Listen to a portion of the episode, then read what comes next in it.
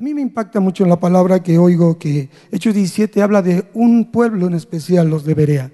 Y esos de Berea, teniendo predicadores como Pablo y Silas, no creían todo lo que decían. Y, e iban y lo consultaban en la escritura. Yo soy un partidario, hermano, de decirles a todos y cada uno de ustedes, no digas a todo amén, ¿verdad?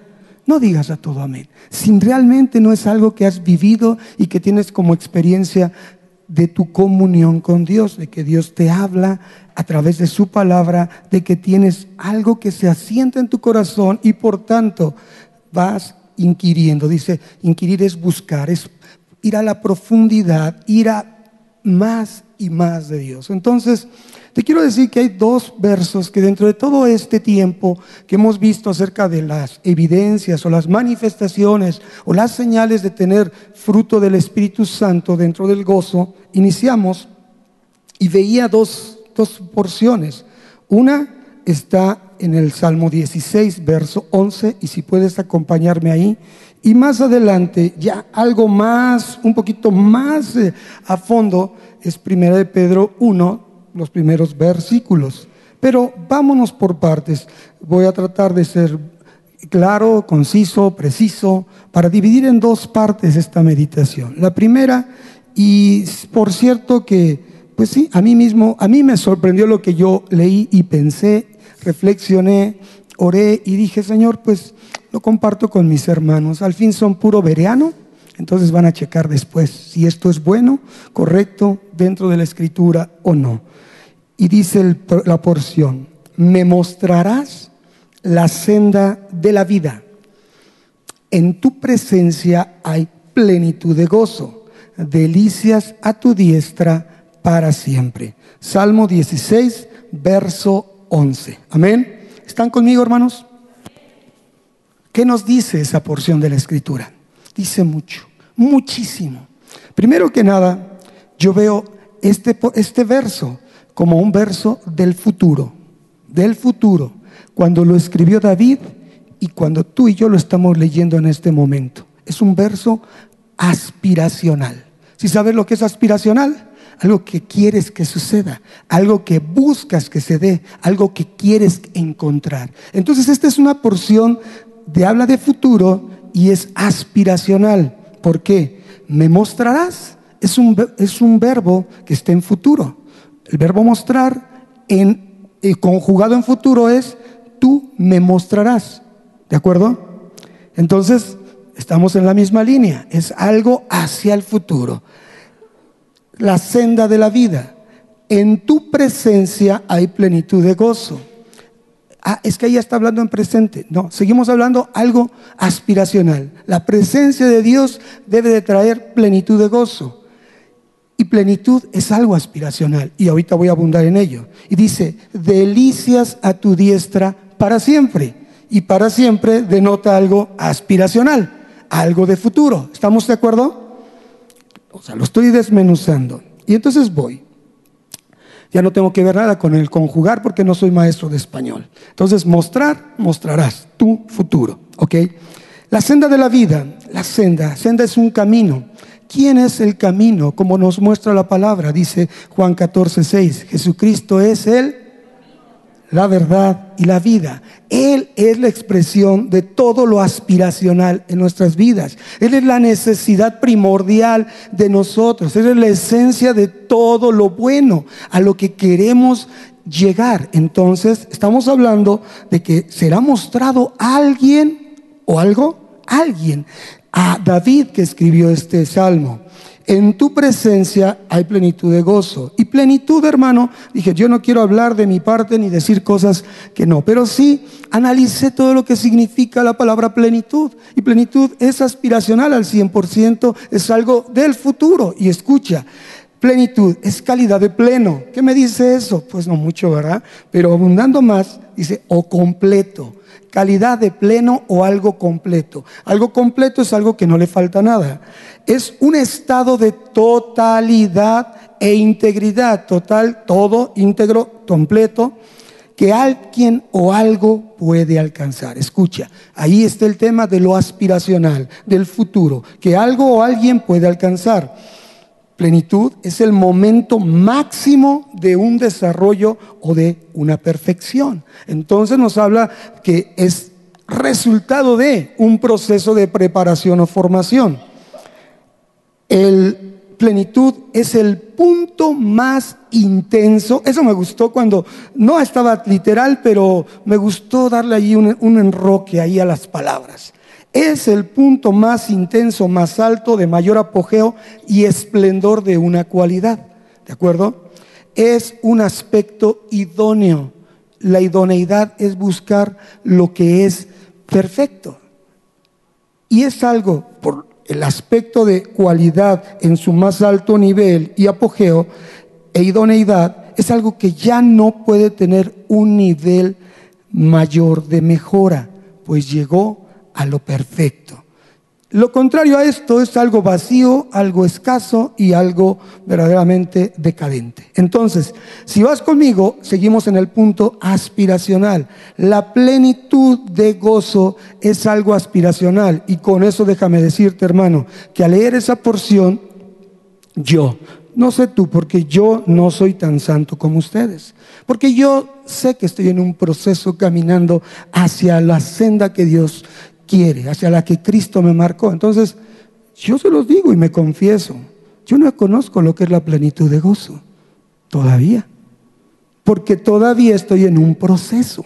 Plenitud es algo que espero que suceda, es aspiracional y estoy supuesto, como tú y como yo, a ello. Entonces, ¿por qué te digo? Porque la plenitud de gozo es la vivencia intensa, profunda y excelente con el Padre, con Jesucristo y con el Espíritu Santo. Y hasta el momento, hermano, creo que solamente dos personas en la escritura han tenido esa experiencia intensa, profunda y excelente. De tal manera que esas dos personas, estoy hablando de Enoch y Elías, fueron traspuestos sin ver muerte. ¿Me explico? No cualquiera tiene ese nivel de ser contraste con su mundo, de ser verdaderamente alguien en la firmeza de la fe, ser alguien que, que refleje, que sea pleno, completo, total, íntegro, el desarrollado ya, la perfección en él, la intensidad, lo más alto, lo el mayor apogeo de tener la cualidad o el aspecto y ya no necesite ninguna mejora. ¿O habrá alguien aquí así, hermanos? Permítanos orar por él para que se lo lleve el Señor en este momento. No hay nadie. Entonces, hermano, me pregunto yo, si me estás entendiendo lo que te digo, si tú conoces lo que es la plenitud de gozo. A lo mejor, y no quiero decirlo de una manera incorrecta, no, el gozo del Señor no es algo emocional, no es algo circunstancial ya hemos estudiado y el pastor ya nos ha hablado que es algo que viene de dentro y es algo que Dios integra a nuestra vida y lo integra por un, mediante un proceso de Él hacia nosotros. Entonces, en la plenitud de gozo, en esa aspiración nos debe llevar a la existencia intensamente espiritual una existencia intensamente espiritual y no para ser monjes o monjas viviendo en un, en un lugar encerrados, no hermano, es tener una experiencia o existencia intensamente espiritual satisfactoria y gratificante que viene de nuestro interior. Te estoy describiendo lo que es el gozo. Viene de tu interior y esto no es influido por lo cómo nos va o si va bien o va mal. Esto es algo que sucede al exponernos a la presencia de Dios. Solamente. Por eso es importante entender dónde está la plenitud de gozo. Porque si nosotros solamente somos simpatizantes de la fe, si solamente somos integrantes de un grupo, de una modalidad, de una comunidad, sin tener la aspiración de llegar a la plenitud, entonces, hermanos, solamente somos religiosos. Pero exponiéndonos a la presencia de Dios, somos llenos de su amor, perfectamente de su amor. Somos llenos de este gozo porque nos conectamos con Dios directamente. No, esa no es una experiencia de un momento, hermanos. Déjenme decirles, si alguien les ha dicho que exponerse a la presencia de Dios es por un momento, por una hora, por un día, por una semana, eso no es, hermano. Esto va más allá. Por eso el ser hijo de Dios implica pagar un alto costo de ser discípulo de Dios. Entonces quiero decirles esto, hermano. La plenitud de gozo es un estado auténticamente espiritual y relevante. Es decir, ah, todo el día vas a andar hablando de Dios, sí, pero todo el día hablando de Dios puedes estar trabajando en tu lugar de trabajo, sí, todo el día puedes estar en tu casa cocinando, sí, y tener un estado auténticamente espiritual y relevante, sí, porque a ese estado le debes dedicar gran parte de tu tiempo y cultivarlo. Ese es el, esa es la necesidad de el que conoce de Dios, cultivar un relacionamiento con Dios para conocer a Dios. Porque también aquí hay un gran trecho de diferencia. Muchos dicen, yo conozco de Dios, conozco acerca de Dios, pero hermano, la Biblia nos dice que eso no es suficiente. Dios quiere que lo conozcas a Él y más allá, ser conocido por Él. Ah, es que la Biblia dice que Él nos llama por nuestro nombre y nosotros oímos y que las ovejas oímos su voz. Sí, hermano. Pero Él está hablando ya de un estado pleno, de un estado perfecto, donde así se da la relación con Dios. No de que tú y yo podamos ser solamente movidos por una emoción, por una necesidad, por un grave problema en el cual estamos.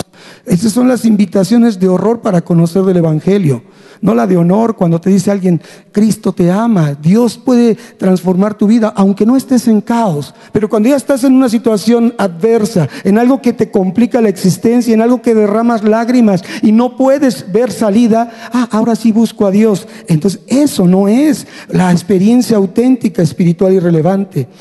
Ahora bien, cultivarlo se cultiva con equilibrio, hermanos con equilibrio, con inteligencia, con racionalidad, con una fe que no es de alarde, con una fe pensante, una fe definida por Dios. Si Él espera de lo que no se ve, la convicción de, pero sabes hermano, es algo que tienes que pensar, no ser como otros que en vías de la fe hacen cosas incoherentes y en desorden delante de Dios. Tienes que cultivarlo con integridad. Eso también es relevante, hermano. O sea, no puede ser aquí uno y allá otro. O eres o no eres. Sin embargo, entender esto, hermano, te nos da cada uno la posibilidad de entender dónde estamos parados.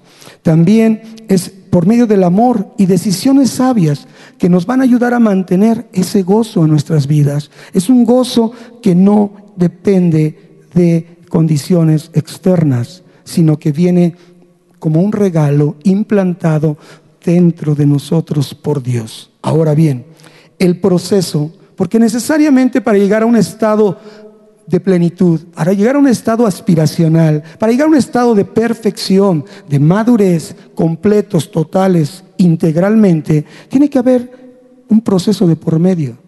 Ese proceso es que tú seas una persona igual aquí y allá afuera. Que cuando tú tengas que enfocarte en algo, te enfoques al 100%. Que cuando busques de Dios no repartas tu atención hacia otras cosas. Por eso tenemos tiempo de cultivo, de, de cultivar con equilibrio, integridad y amor. Entonces, hermano, el proceso hacia la plenitud, déjame decirte, proceso hacia la plenitud no implica perfección en el sentido de no cometer errores sino todo lo contrario, porque estamos en un proceso hacia una plenitud, en un proceso hacia una perfección, entonces lo que tenemos que hacer es ir cometiendo menos errores. Tanto cultivas tu relación con Dios, tanto cultivas el exponerte a la presencia de Dios, tanto cultivas ese estado auténticamente espiritual, que entonces tu vida es un resultado de esa comunión y vas cometiendo cada vez menos errores. Y sobre todo entender que los obstáculos en tu vida, llámense pruebas, aflicciones, adversidades, controversias y todo lo que sea algo que busque desalentar y demos abramos puerta para desalentarnos, eso es precisamente lo contrario. Son escalones que nos llevan a ser plenos, hermano son escalones. La experiencia que hemos visto en las lecturas que estamos haciendo el devocional, todo tiene que ver que la prueba produce paciencia y la paciencia cumple su propósito en que nos afirma nuestra fe. Entonces, hermano, el gozo entendamos, es el regalo dado por Dios. Cuando Él mete dentro, infunde en nosotros su Espíritu Santo. Y escucha, no depende si tienes buenas o malas circunstancias. ¿Quién dice amén?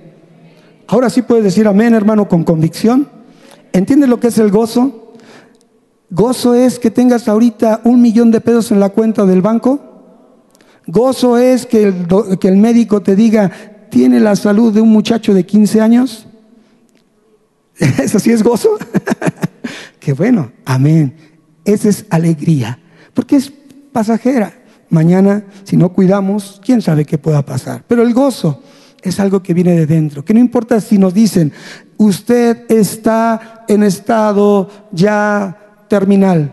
Gloria a Dios. Ah, qué loco. Bueno, pues dice que ahí viene algo diferente. Dice, para mí el vivir es Cristo y morir es. Entonces, hermanos, nuestro gozo no depende de lo bueno o lo malo que nos sucede en lo externo, sino depende de que es un regalo que tenemos que valorar de parte de Dios. Entonces, hablar de plenitud de gozo, de acuerdo a la definición que hemos visto, que es aspiracional, que es algo que deseamos que suceda, que es algo que queremos ver realizado nosotros, es en realidad una expectativa que viene de Dios. ¿Y sabes qué es una expectativa? La esperanza o la posibilidad de conseguir, de tener algo. Entonces, seguimos hablando de algo aspiracional. La plenitud de gozo es una expectativa insertada en nosotros. Sí, tenemos el gozo, pero la plenitud todavía no la tenemos. Porque todavía no somos perfectos. O dígame de aquí cuántos ya no pecan, hermanos. ¿Hay alguno que diga, yo ya no peco, ya alcancé el grado de perfección? Pregunto, ¿habrá alguien aquí que ya no se enferma? ¿Habrá alguien aquí que ya no se enoja? ¿Habrá alguien aquí que ya no se le salen palabras raras? ¿Nuevas lenguas? No, ¿verdad? Aquí hay todavía gente que estamos en una esperanza y en la posibilidad de que sucedan cosas buenas dentro de nuestra vida. Entonces, sí, debe de ser un anhelo en nosotros. ¿Quién dice amén? La plenitud del gozo debe de ser un deseo. Amén. Algo que queremos vivir, que se cumpla en nuestras vidas. Porque reitero, y a las pruebas me remito, no conocemos lo que es la plenitud de gozo todavía, hermanos porque nuestro estado espiritual es todavía inconstante. Nuestro estado espiritual, honestamente, sigue dependiendo de las condiciones externas. Nuestro estado espiritual actualmente todavía depende si me enojo o no me enojo, si se da o no se da lo que deseo. Esa es la realidad. Y yo, hermano, aquí me paro frente de ustedes no me vengo a dar baños de pureza, porque el hecho de estar aquí no quiere decir que ya alcancé algo, quiere decir que como tú y como yo estamos en la senda del justo, que va en un progreso constante, aumentando hasta que llegue a una plenitud.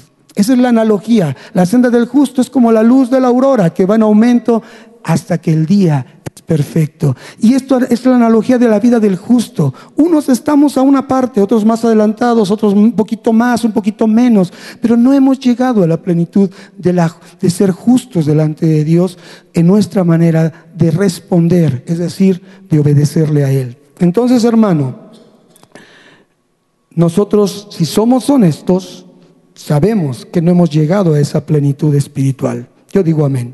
Yo no he llegado a esa plenitud espiritual, hermanos. No sé cuántos honestos hay aquí, si no, no, levantes tu mano. Dilo para ti mismo.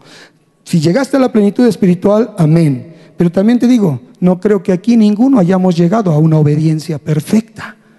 Y esto, segunda de Corintios 10 nos habla, dice que aunque andamos en la carne, no militamos en la carne, porque las armas de nuestra milicia son poderosas en Dios. ¿Para qué? Para la destrucción de fortalezas, de argumentos y de toda altivez que se levanta contra el conocimiento de Cristo. Y nosotros todavía tenemos muchísimas batallas aquí, hermano. Aquí batallamos todos los días y no hemos llegado a esa obediencia de llevar cautivo todo pensamiento a Cristo para esperando todavía lo que dice esa porción, llegar a una obediencia perfecta. Y esa nos falta todavía, hermanos. Y no es malo. O sea, reconocer quiénes somos, tenemos que partir de nuestra realidad para entender el compromiso que tenemos y debemos de cumplir hacia Dios y hacia nosotros mismos por conocer lo que conocemos. ¿Quién dice amén? ¿Vienes a conocer del Señor? ¿O vienes a, a querer ahí medio darte una idea de qué es las cosas del Señor? Hermano, yo creo y estoy convencido que cada vez que oyes algo de la palabra de Dios es que tú ya te metiste en algo que no puedes salir, porque eres responsable de cada una de las cosas que estás escuchando. Y ya no hay vuelta atrás. En el Señor no hay vuelta atrás. El Señor te va a llevar a ese estado. Pero, hermano, entre más obstáculos le pongamos a Dios en el corazón, más va a ser la tareita por ahí que tenemos que cumplir. Entonces, no, nosotros sabemos que estamos en un proceso. Este estado de llegar a, ser formados y a estar, estar en una estatura que se nos demanda, no es de la noche a la mañana, hermanos, no.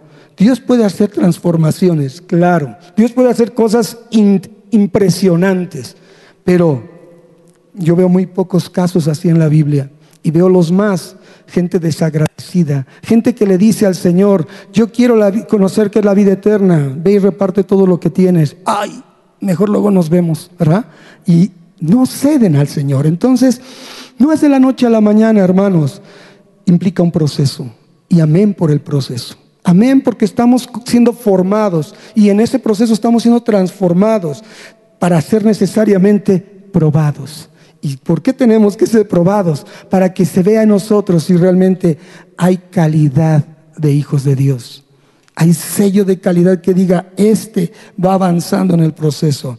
Y entonces hacernos acreedores al reconocimiento de haber llegado a la condición para la cual fuimos creados. Entonces, hermano, yo creo que hasta el momento es muy complicado que alguien pueda, podamos decir, ya llegué como el apóstol Pablo que dijo, he terminado la carrera, ¿verdad? Imítenme a mí en lo que yo imito a Cristo. Pero aún así, Pablo, yo no lo veo, que haya dejado, como dice 2 Corintios 12, su aguijón. Por alguna razón le dieron algo que le decía, espérate, tal vez por todo el conocimiento que tenía, le dejaron ese aguijón para que no se envaneciera, porque era propenso a. Entonces, hermanos, ni aún ellos pudieron hacerlo. Y por eso te digo que este Salmo 16 es un salmo que escribió el rey David, lo escribió David, pero con temas que estaban muy por afuera de su propia experiencia personal.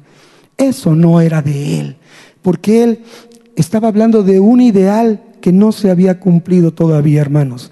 Cuando tú lees todo el Salmo 16, te das cuenta que es un salmo que involucra, como todos los demás salmos, a Jesucristo. Y un momento impresionante y un momento culminante en el ministerio de Jesucristo. Salmo 16 nos habla de su resurrección. Salmo 16 nos habla de que Él fue por promesa dada hacia su vida, no ver corrupción, ni su alma se quedara en el Seol. Entonces, si tú ves el Salmo 16, es un salmo de un ideal no cumplido, que solamente se cumpliría a través de Jesucristo. Amén. Y ahí vemos, cuando, Pablo se cuando Pedro se levanta en Hechos 2 a su primer discurso, su primera predicación, que se convirtieron tres mil personas, él citó el Salmo 16, hablando de aquel que había hecho algo impresionante por la vida de, de todos nosotros y que fue llevado a, un, a una muerte, pero no vería corrupción. Chécalo ahí, Hechos 2, 2 del 24 al 32. Habla de su victoria sobre la muerte y del camino que fue abierto a través de ese sacrificio, la verdad, la vida que fue desprendida, fue el dada por él y cumpliéndose esa expectativa de Dios que el rey David no era una narración de su vida personal, era algo que iba a suceder en el futuro, que ya sucedió con la primera venida de Cristo, ya sucedió hermanos. Los beneficios de la primera venida de Cristo para ti, para mí, es que la promesa está injertada de una salvación en nosotros. Escucha, se injertó una promesa de salvación, mas la salvación, como el gozo, también es progresivo, hermanos. Y perdóname que te diga esto, la salvación no entra en una persona con hacer una oración. No, hermano. Si alguien piensa que es así, eso solamente es empezar en las personas, y ya lo dijo el pastor Ernesto aquí, es empezar en las personas a levantar un interés de acercarse a la vida espiritual. Pero la verdadera salvación es un progreso, en eh, es algo progresivo en la vida de la persona que se expone a la presencia de Dios, a la palabra de Dios y que ve en ellos la necesidad de arrepentirse de su vida, pecado y pedir perdón para poder recibir el perdón y poder recibir también que haya sobre su vida reposo que no tiene. Por eso dice el Señor Jesús, vengan a mí los que estén cansados y trabajados, porque yo los voy a hacer descansar. Entonces el encuentro con Cristo es venir con esas cargas de pecado que tú tienes, cansado de tu vida, y que Él te ayude y tome esas cargas. Y no es una persona, es la física, es la persona de Jesús que lo hace. Entonces, hermano, yo te quiero decir con esto, en los minutos que me quedan, que la siguiente porción que vi de algo aspiracional también tiene que ver con la salvación, con un tema de responsabilidad, entender que es por gracia, pero que tenemos que valorar y responder en obediencia a lo que Dios quiere. La carta es Primera de Pedro 1, versos 1 al 12. Primera de Pedro, versos 1 al 12, hermano. Y aquí no me voy a ir mucho ya en detalle, porque el tiempo nos falta. Pero sí te quiero decir que el apóstol Pedro escribe a personas con problemas a personas que están pasando aflicciones, a personas que están recibiendo en su vida situaciones que no quisieran haberlas tenido. Les llama expatriados. Pero a la vez le dice elegidos según el previo conocimiento de Dios, la presencia de Dios. Es decir, tú y yo ya estábamos en el conocimiento de Dios. ¿Para qué estábamos ahí? Para estar en santificación del Espíritu, ser apartados por Dios para obedecer y ser rociados, participar de los beneficios del sacrificio de Cristo, ser injertados a su plan. Entonces dice, bendito el Dios y Padre de nuestro Señor Jesucristo, que según su gran misericordia, fíjate cómo va hablando, nos hizo renacer para una esperanza viva por la resurrección de Jesucristo. Y ahí vemos lo que se cumple en la expectativa de, David en el Salmo 16, está cumpliéndose en la persona de Jesús, la esperanza viva, la resurrección de Jesucristo de los muertos, para que nosotros participemos también de una herencia que no tiene corrupción, que no tiene contaminación y no se marchita, que ha sido reservada en los cielos para nosotros y que hoy somos guardados por el poder de Dios mediante la fe para, escucha, alcanzar la salvación. Alcanzar está en un futuro, es algo aspiracional, es algo que nosotros queremos que suceda. Y dice en futuro que está preparada para ser manifestada en el tiempo final. Hermano, probablemente esto tengas que discernirlo mucho. Ahí está en la Biblia. Una salvación que debe de ser alcanzada y que está preparada para ser manifestada en el tiempo final. Pero ahora nos alegramos por un poco de tiempo y es necesario, dice, que tengamos que ser afligidos, proceso, para llegar a una plenitud de obediencia, para llegar a una plenitud de espiritualidad. En diversas pruebas y así sometida a prueba nuestra fe, mucho más preciosa que el oro, sea hallada en alabanza. Es decir, tengas tu sello de aprobación, tengas tu sello de calificación, gloria y honra, cuando sea manifestado Jesucristo. Y aquí la pregunta es, David no sabía de Jesucristo.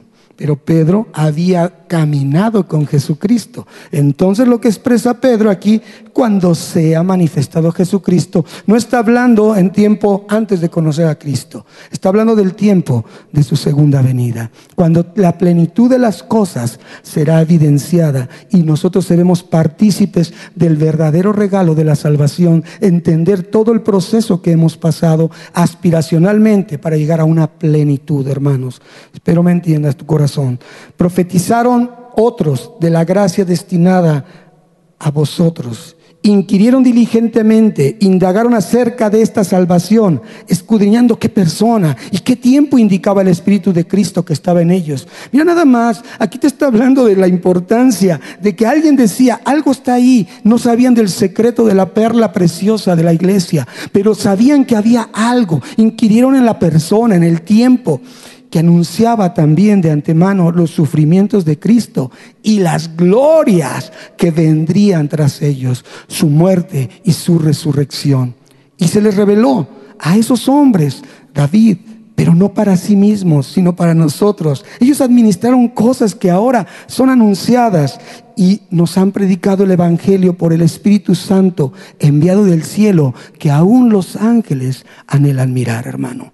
Yo te quiero decir esta noche que lo que estás oyendo te compromete a no ser un espectador. Te compromete a ser un buscador de la escritura y entender que dentro de todo estamos siendo nosotros llevados en un proceso para alcanzar una plenitud como hijos de Dios, una plenitud de gozo y una plenitud de la salvación. Porque ciertamente hay una promesa, Cristo vino y nos justificó delante del Padre, pero Cristo dejó al Espíritu Santo para que fuera, como dice la palabra, el que la buena obra empezó, la perfeccionará y perfeccionar conjugado en futuro es Él perfeccionará. Estamos hablando aspiracional, algo futuro que tiene que ser verdaderamente consolidado.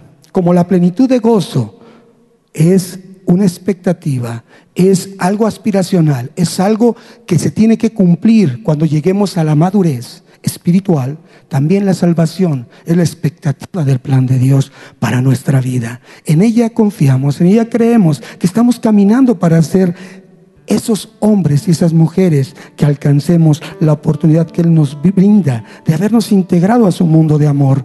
Porque mira, hermano, ¿cuántas personas pasan por aquí? ¿Cuántos eventos se hacen para que la gente conozca de Cristo? Si todos, ese fuera lo efectivo, esta iglesia ya no estaría en esta condición. Sería abarrotada por miles de personas. Entonces, no es la actividad o el activismo humano, es el propósito de Dios en que cada uno de los que Él, como dice la palabra, los elegidos según el previo conocimiento de Dios Padre, se someten a ese proceso, a ese evento progresivo en el que Dios nos acompaña para completar la obra que Él empezó y para poder lograr llevarnos a concluir los propósitos de su corazón, sus anhelos y sus deseos, no los nuestros. ¿Me entiendes, hermano? Si nos alineamos a lo que Dios quiere, entonces veremos que plenitud, ya lo dije, implica madurez y un estado de perfección en un proceso de crecimiento, de desarrollo, de involucramiento, de disciplina y de enfoque, que en ese proceso se va cambiando tu mentalidad a una mentalidad bien enfocada y bien dirigida, que debe fundamentarse 100%, escucha esto, en la dependencia y en la permanencia en Cristo. Solos no lo podemos hacer. Entonces todo nos apunta a Cristo, que Él produce el querer como el hacer, porque esa es su buena voluntad. Y de nosotros, ¿qué hacemos de este trabajo? Solamente ceder nuestra voluntad. Amén. Solamente acercarnos a Él. Solamente obedecerle a Él. En una fe racional, en una fe pensante, en un decirle que cedemos para que cambie nuestra mentalidad y como dice Romanos 12.2, habiendo un cambio de mentalidad, no amoldándonos a lo que se nos ha enseñado en este mundo, entonces podremos conocer cuál es la perfecta, buena y agradable voluntad de Dios. Es el cambio de mentalidad, hermano. En todo entonces existe un progreso. ¿Y para qué queremos progresar? Porque lo que importa es lo de adentro. El hombre interior se va fortaleciendo, aunque el exterior va mermando. Y eso es un proceso, un proceso normal. Somos niños, jóvenes, adultos, ancianos, morimos. Entonces, Pero ¿por qué progresar y perseverar en la fe? Porque las bendiciones de Dios son tan grandes que aún podemos gozarnos en todo tiempo y principalmente en los tiempos de prueba, sosteniéndonos por la fe en un Cristo a quien no hemos visto. Mira qué glorioso. ¿A dónde llegamos? A la fe. No hemos visto a Cristo, pero tal fe es el camino hacia una salvación plena y definitiva en tu vida y en mi vida. Amén. Pongámonos pie, hermanos. Cierra tus ojos y ahí en tu corazón dile, ahí en tu corazón, no me mires, hermano, porque te distraigo. Cierra tus ojos solamente para entender una cosa. Enfoque, enfoque en ti. Lo puedes hacer ahorita, lo puedes hacer al rato, llegando a tu casa, en la madrugada, en cualquier momento. Pero yo te digo ahora que puedas entender algo. Que Dios nos lleva a una, esperanza. Y en sí misma la esperanza es una herencia. Una herencia de saber que hay una vida eterna. Una esperanza que no se contamina, no se corrompe, ni se marchita, ni deja de ser.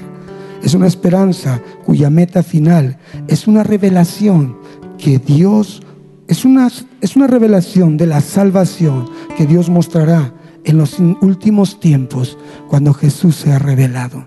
No antes, porque antes confundimos. La salvación proviene de la gran misericordia de Dios consiste en un nuevo nacimiento, hacia una nueva vida, y esa esperanza se hizo posible por Jesucristo. David no la vio, pero tú y yo somos parte ya de ese plan. Y eso nos lleva él mismo a una herencia de resurrección. Porque el mismo Espíritu que resucitó a Cristo nos va a resucitar a nosotros porque lo tenemos dentro. Entonces, salvación en tu pasado se describe como haber recibido un nuevo nacimiento solamente por la misericordia de Dios. En tu presente es, el, tener el escudo del poder de Dios para perseverar, cuidado, acompañado y enseñado por Él. Y en tu futuro es cuando en el tiempo final llegará la plenitud de nuestra liberación. Cuando podamos ver cara a cara a Dios, al santo, al tres veces santo. Y solamente lo podemos ver en un estado de plenitud espiritual, de plenitud de gozo, plenitud de integridad, plenitud de gracia, plenitud de una vida santa. Hoy somos guardados, sí, por el poder de Dios. Ya se cumplió en ti y en mí. Pero sabes, en el futuro seremos guardados porque podemos llegar a una plenitud de libertad cual no hemos visto hasta el momento. Por eso caminamos en un proceso, andamos en un proceso.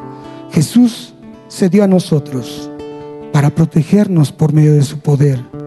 Lo que es evidente, tú y yo somos distintos. Tú y yo en esta tierra caminamos de manera distinta. Él dijo, sean luz y sal, distínganse, sean contraste de todo aquello. Y lo hacemos por fe. Algo que Él puso y Él activó dentro de nosotros. ¿Para qué? Para alcanzar la salvación que tendrá su culminación y será completa y manifestada cuando Cristo regrese. Padre, en esta hora, Señor, yo te ruego que pongas inquietud en el corazón de cada uno de los oyentes que han prestado sus oídos durante estos minutos para que pongas deseos y anhelos de plenitud de buscar ser completos, de buscar llegar a esa madurez, de buscar llegar a esa estatura, en ese proceso diario y continuo, de buscar esa intensidad espiritual, de desarrollarse de tal manera que puedan dedicar parte de su tiempo para cultivar su relacionamiento con Dios. Esa es la única manera que nosotros podemos hacer algo por nosotros.